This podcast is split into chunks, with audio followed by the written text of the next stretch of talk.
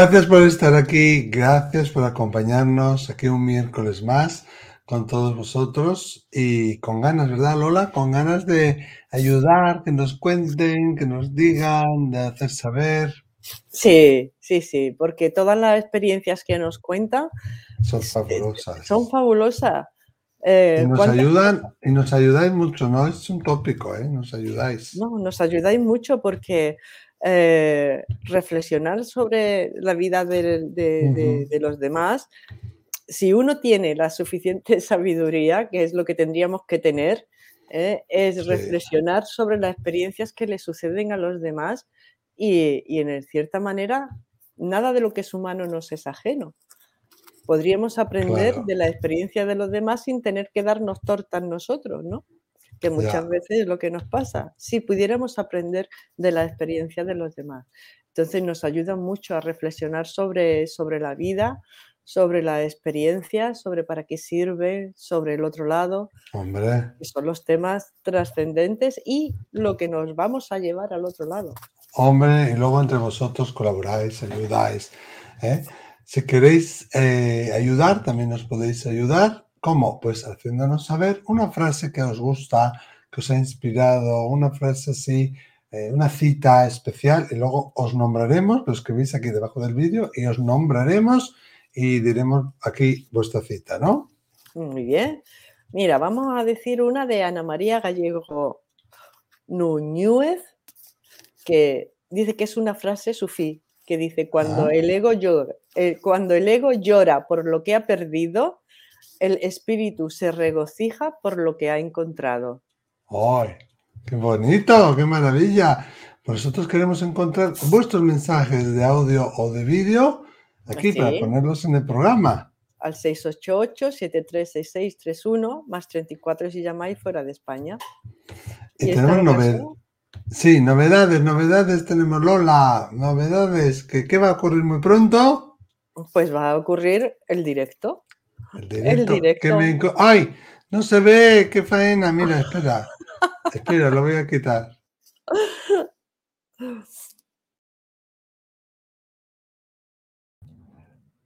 Ay, lo he puesto mal, lo he puesto mal. Esto no iba aquí. Yo quería ponerlo de otra manera, pero bueno, ya lo habéis visto. lo he puesto en un sitio que no tenía que ser. bueno, pero ya está, ya está puesto también en el canal, ¿eh? Sí, el día 22 del 2 del 2022 a las 20 horas, eso parece un trabalengua. Mira, ahora, ahora sí, ahora sí, directo el día 22 de febrero a las 20 horas con todos vosotros, sí.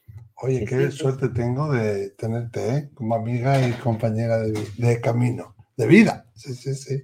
Qué suerte tengo yo de tenerte a ti, Miquel. Y de tener a todos estos oyentes. Bueno, hoy creo que nos vamos a México, no estoy seguro. Tengo que decir que a veces nos mandáis 8, 9, 10, 12, 5 audios y vamos a poner siempre el último.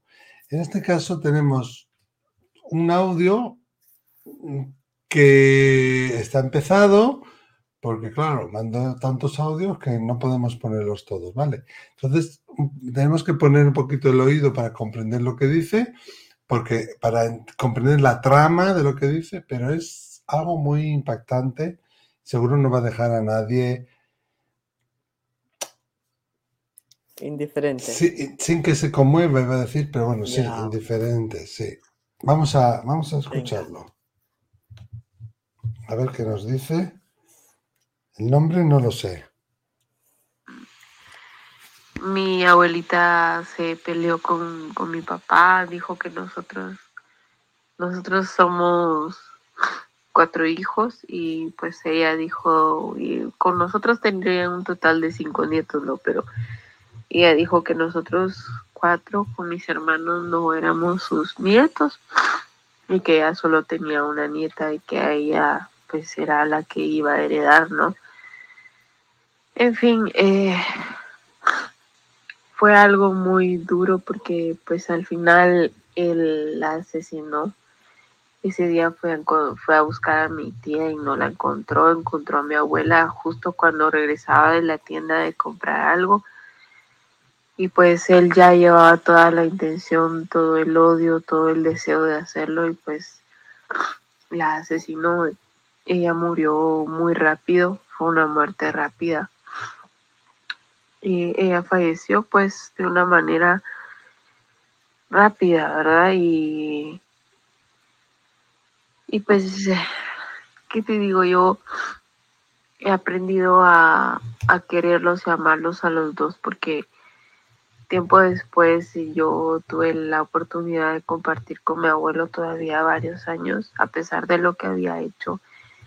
Y pues eh, yo sentía en su corazón de que él estaba arrepentido y, y que, y, que pues eh, yo lo perdoné tanto a él como a mi abuela yo cada vez que me veo en el espejo veo a mi abuela en mis manos, el tono de piel y siempre la traigo a mi mente, siempre la traigo a mi memoria a pesar de lo que ella dijo.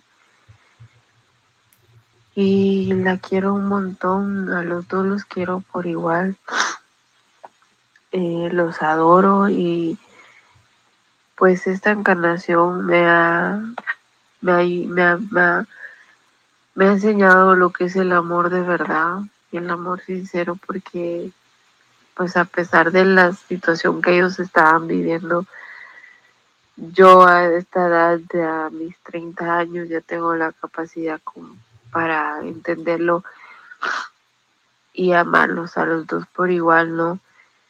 Pero sí me pregunto si ellos, porque mi abuelo ya falleció, si ellos en, pues en el otro plano en donde estén están bien, pues a pesar de que de lo que pasó, pues no es necesario que sean con, o sea, estando juntos o casados, no sé, porque yo he escuchado que pues después de muertos todavía se aman, yo no sé cómo sea la situación allá, pero sí me gustaría o pienso a veces de que pues se hayan perdonado, se hayan perdonado y que ha sido un suceso, un evento que, que ellos de alguna manera lo planificaron para venir a aprender lo que tenían que aprender, ¿no?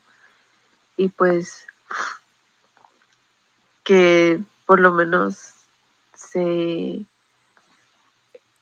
estén bien, ¿no? Ese es mi mayor deseo. Y gracias Miquel y, Loli por, por compartir, por dejarme compartirles este pequeño suceso tan duro, pero tan eh, es algo que me hizo crecer muchísimo. Chao. Y luego nos llega otro audio que creemos que es de la misma persona, pero no estoy seguro. Y la otra pregunta es, si es malo aprender velas adentro de la casa, porque siento que desde que yo empecé a aprender velas para él, pues estas cosas empezaron a suceder. Para mí ha sido un, un proceso tremendamente complicado. Aunque me digo tranquila, trato de estarlo porque hay muchas preguntas que no tienen respuesta y, y la verdad por eso lo sigo todas las noches esperando encontrar algún tipo de respuestas para todo lo que no me cierra. Gracias. Bueno, y he querido poner este segundo audio, aunque me queda la duda de si es la misma persona. Creo que no, pero porque es una pregunta también muy que recibimos muchas veces, tanto en eventos como aquí en el canal, como en consulta, ¿no? Lo de encender velas. Eh, por favor, mandarnos un único audio, un único audio que, bueno, que puede ser de unos minutos, no de 12 ¿eh? porque si no, no lo vamos a poder poner, pero no mandéis 7, 6, 10 pedacitos o de 5 minutos cada uno, porque es lo que ocurre. Después tenemos un lío de audios que no podemos encontrar el adecuado y no nos gustaría que os quedarais sin que se pueda emitir audio aquí en antena, ¿no? Vamos con el primer audio, Lola. Un mm. caso totalmente desgarrador. Yo decía que no va a dejar a nadie indiferente, impasible, que nos va a conmover.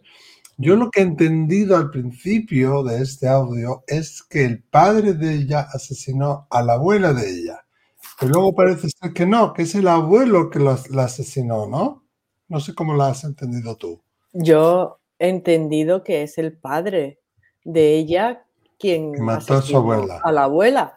Que luego habla del abuelo y yo ya lo he perdonado. Eso no, no Porque ella luego dice, es lo que yo he entendido, ella luego dice que su abuelo vivió más tiempo y que ella tuvo relación con el abuelo, sí, ¿no? Sí, sí, tienes razón, eh, sí, es el padre. Entonces, claro, imagino, imagino que si el padre mató a la mm. abuela, el padre iría a prisión. Claro, sí, sí, sí. Con lo cual, la relación que uno pueda tener, pues, eh, pues será pues en las visitas o entonces... después, no, lo sabemos, no sabemos todo eso, pero sí, es verdad, eso me, cuadra más, me cierra más, como dicen por allí, ¿no? Por Latinoamérica. Qué duro tiene que ser que tu padre, o sea, no me quiero ni imaginar el trauma, que porque tu abuela dice que os va a desheredar, que no sé ni si os ha llegado a desheredar de facto. Tu padre, que llovería sobre mojado, me imagino. Tu eh, padre va y mata en un arrebato a tu abuela. O sea, ¿cómo convives con eso? ¿Cómo llevas ese trauma, esas emociones? ¿Cómo lo casas? Ella dice que los ha perdonado, pero se escucha que está llorando, ¿no? Aún, mm. obviamente, el impacto le impactará toda la vida. También es es algo maravilloso, ¿no? Si ella realmente ha conseguido hacer ese trabajo de perdón, pero es que aquí, aquí hay mucha tela. Hay mucha ¿eh? tela, ¿eh? porque como tú dices, ¿no? Cuando una persona ya coge un arrebato y se va hacia mm. otra para matarla dentro del seno familiar, pues hay, hay una historia. Esto es como las películas, ¿no? En donde se ve la imagen de él matando a la abuela, ¿no? Y a lo mejor ves la imagen y te quedas impactada, ¿no? Y, la siguiente escena pone tres años antes y entonces te explica cómo ha llegado mm. desde hace tres años a cómo ha llegado a pasar. Y logras entenderlo. es, que es, que es lo bueno, ¿no? Aunque uno pero logre... faltan muchos datos aquí. Claro, pero aunque uno logre entender por qué se llega a esa situación, no quiere decir que se justifique esa situación. Yo lo primero que pensaba era que ahí hay un componente familiar, por supuesto, bastante intenso, en donde pues se mezclan pues el chantaje, los, chantajes afectivos, pues te voy a mm. desheredar, por tal, el, el, las el uso, envidias, las envidias, el uso del poder, yo soy quien tiene la herencia y yo soy quien la voy a organizar, ¿no?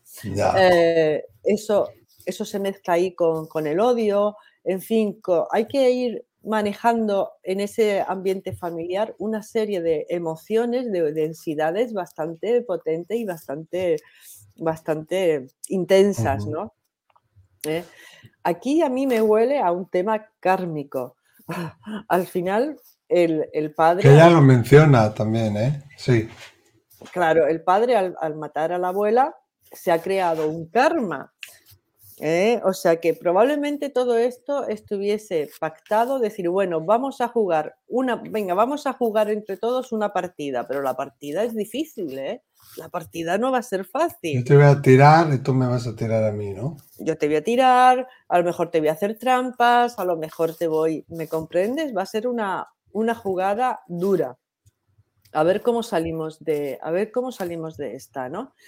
Pero mm. claro, eh, se sale, esta es una posible salida que, podría estar prevista, ¿eh?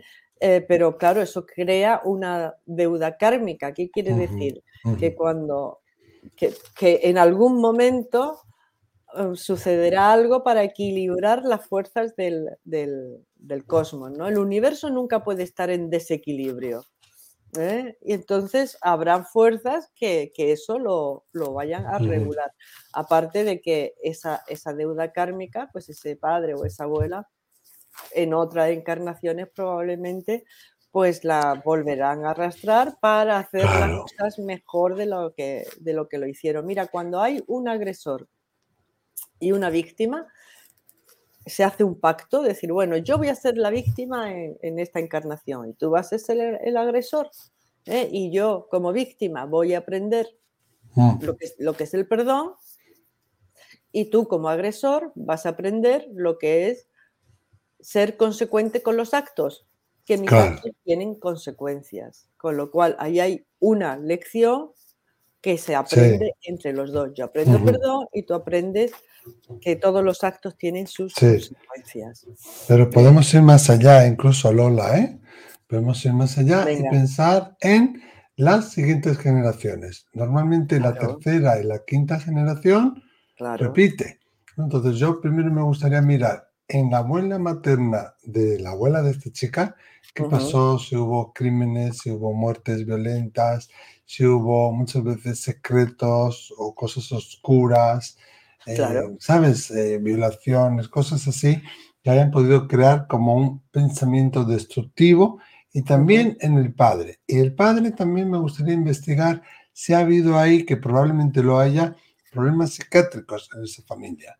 Porque Claro. uno tiene que estar muy mal psiquiátricamente o tiene que tener el vaso muy lleno para hacer, cometer un acto como este, ¿no? Y después Ujú. tenemos que decirle a esta chica que probablemente ya lo haya hecho, pero que reciba tratamiento psiquiátrico, psicológico, quizás Sí. incluso psiquiátrico que le vaya a ayudar, ¿no? Pero que también esté atenta en sus hijos y más que en sus hijos, en sus nietos En sus y en nietos. sus eh, sobrinos nietos, porque ahí se puede lograr terminar este ciclo, sobre todo con los varones, ¿no? Que ha sido el agresor, o pudiera, si no somos conscientes, si no lo traemos a la presencia, al presente, repetirlo. Entonces eso, mucho ojo con eso. Eso ¿eh? es. Eh, y ella dice, yo ya los he perdonado, yo ya los he perdonado, y habla de la abuela y del abuelo, pero no menciona al padre.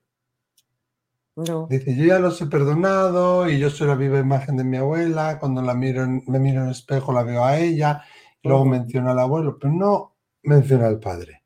Entonces Mm. quizás ahí aún queda y quedará para toda la vida, me imagino, porque algo tan horrendo, tan horroroso como ver que tu padre mata a tu abuela, Ujú. eh, no se supera de un día para otro. No, no sé si, No. ni si se llega a superar. ¿eh? No, porque, porque vemos- no, es, un- porque no es un Claro. hecho puntual. Claro, es lo que hemos dicho antes, es que para Sí, llegar ahí, desgarro. eh, para llegar ahí han- ha, habido, eso es la punta del iceberg, la Mm. gota que ha colmado el vaso, ¿no? Entonces yo no puedo perdonar la gota sin ver todo el vaso lleno.